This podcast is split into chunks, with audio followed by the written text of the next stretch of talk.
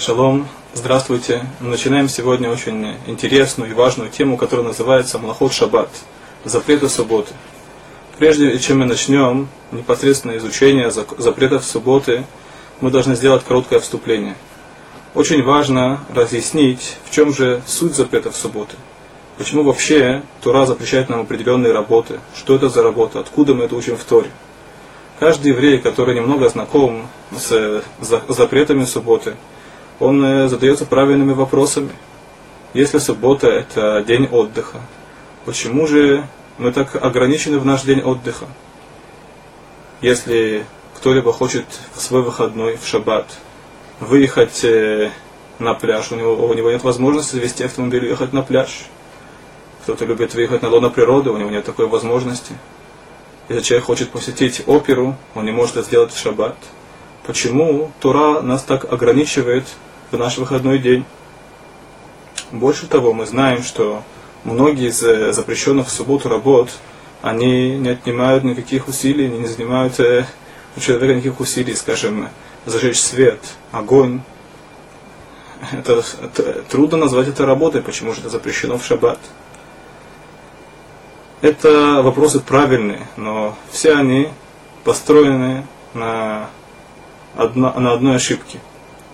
Дело в том, что суббота не просто день отдыха. Мы думаем, что как у неевреев есть воскресенье, так у евреев есть суббота. И, соответственно, мы сами решаем, каким образом нам отдыхать, почему кто-то должен нам предписывать. Это неправильно. Суббота, в субботу действительно можно отдыхать и нужно отдыхать, но далеко не отдых является основным смыслом субботы. Написано в книге Шмот, это 31 глава, ואתה דבר אל בני ישראל לאמור, אך את שבתותי תשמורו, כי עוד היא ביני וביניכם לדורותיכם לדעת, כי אני השם מקדשכם. Всевышний обращается к Муше Рабейну и говорит им, и ты говори сынам Израиля таким образом, только субботы мои соблюдайте, так как это знак между мной и вами на поколение, чтобы знать, что я Всевышний освящающий вас. То есть суббота называется знаком между нами и Творцом. В чем же этот знак проявляется? Всевышний творил небо и землю шесть дней. И в седьмой день отдыхал. Тем самым, что мы отстраняемся в субботу от исполнения созидательных работ, мы свидетельствуем, что в этом мире есть Творец, что есть цель у этого мира – и что мы должны следовать воле, этого, воле Творца. Больше того, это не просто свидетельство перед всем миром, это свидетельство также перед э, самим собой. Написано в книге Брейшит, после того, как э, Всевышний создал человека, он обращается к, ним, обращается к нему так. Это книга Брейшит, э, первая глава, 28 посук. Воеворах утам луким Вайомер лагем Элоким, пру, урву умилует арец вехившуа, урду бидгата яму, вога шамаем, вахоль хаяр, умесат аль арец. Здесь написано так. После того, как Всевышний создает человека, написано «Вайвор Хултам Луким» и благословил их Всевышний, сказал им, сказал им Всевышний, плодитесь размножайтесь, и наполняйте землю, и осваивайте ее. Урду Бедгата Ям, и владейте рыбами морскими и птицей небесной, всяким животным, которое наполняет землю. Всевышний повелевает нам здесь осваивать землю, владеть землей. И с тех пор должны знать, да, что в принципе это то, чем, куда идет человечество. Осваивают творение, которое Всевышний дало им. Приводят пример, что как э, известный художник, который хочет, чтобы его сын был также известным художником, чтобы и его имя было имя, как у этого художника.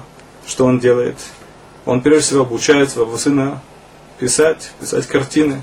И сам художник пишет картину, и он ее не восполняет. Он дает эту картину восполнить его сыну. То же самое Всевышний создал это творение, и он хочет, чтобы мы нашими поступками в течение нашей жизни мы постарались восполнить его творение. Это касается как материальных аспектов, так и духовных. Это очень важное предназначение. Но есть в этом определенная опасность. Осваивая творение, человек может подумать, что он хозяин. И это может привести к очень страшным последствиям. Если человек чувствует себя полноправным хозяином, и он забывает про Творца, так он может позволить себе распоряжаться также чужими жизнями. Есть много примеров в Торе. Один из примеров это Авраама Вину, когда он э, приходит со своей женой Сарой в Эрец Клиштим, так он скрывает, что Сара это его жена. Он опасается, что его могут убить. И после того, как это становится известно царю, правителю этого государства, Авимелаху, он обращается к Аврааму с претензией, почему ты от меня это скрыл. Что отвечает ему Авраам? Написано так. Амар тирак эн ират лаким бумаком азе варагуня двар ишти. Отвечает ему Авраам, что так как нет рак, нет, нет, нет в этом мире, нет в вашем государстве богобоязненности, то я опасаюсь, что меня убьют. Это может быть государство с разработанной правовой системой. Однако, если нет богобоязненности, то в руках человека сделать самые страшные вещи. На протяжении нашей длинной истории э, мы видели тому много примеров. Я не буду упоминать все примеры, но достаточно Аушвиц и Треблинка и других э, концлагерей, чтобы мы увидели, что даже люди образованные могут делать страшные вещи, если они вычеркивают Творца этого мира из картины. Таким образом, для нас суббота – это напоминание о том, что мы не полноправные хозяева в этом мире, что в этом мире есть хозяин. Один из примеров можно привести Машаль, который я видел в книге Рамоши Пантелята. Есть хорошая книга, которая рекомендуется всем людям, которые хотят э, ознакомиться с запретами субботы э, глубоко. Это книга на русском языке «Царица суббота». Он приводит там следующий пример. Есть царь, у которого есть войско. И его войско, полководец, войско ведут э, завоевательные э, кампании в других государствах. Они завоевывают земли. И история знает много претендентов, что, что завоеватели – полководцы, находясь в далеких провинциях, забывают о том, что у них есть царь. Ослепленные славой побед, они выходят с бунтом против царя и объявляют себя хозяевами провинции. Царь, зная об этом, опасается, что его полководец то же самое.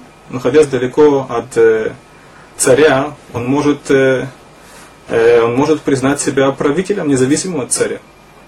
И тогда царь думает, размышляет, каким образом это можно предотвратить. Тогда приходит идея.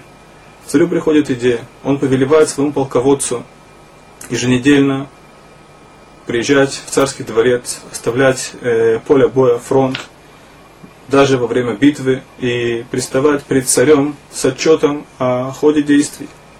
Таким образом, представая еженедельно перед царем, полководец э, будет помнить и знает, что есть царь, и что он хозяин, и что полководец всего лишь солдат, который выполняет волю царя. То же самое человек, представая еженедельно перед Всевышним, а, оставляя созидательную работу, он э, вспоминает о том, что в этом мире есть Творец. И недостаточно помнить, что в этом мире есть Творец. Тем самым, что он делом это выполняет – то есть отстраняется от запрещенных в субботу работ, от созидательных работ, он э, свидетельствует самому себе, что в этом мире есть Творец, и что нет человек является полнодарным Творцом, и что в этом мире есть цель. Мы разъяснили вкратце о том, в чем суть субботы. Естественно, что эта тема широкая, и об этом можно говорить очень долго, без Раташем на следующем занятии мы приступим э, к разъяснению того, что такое млахот, субботний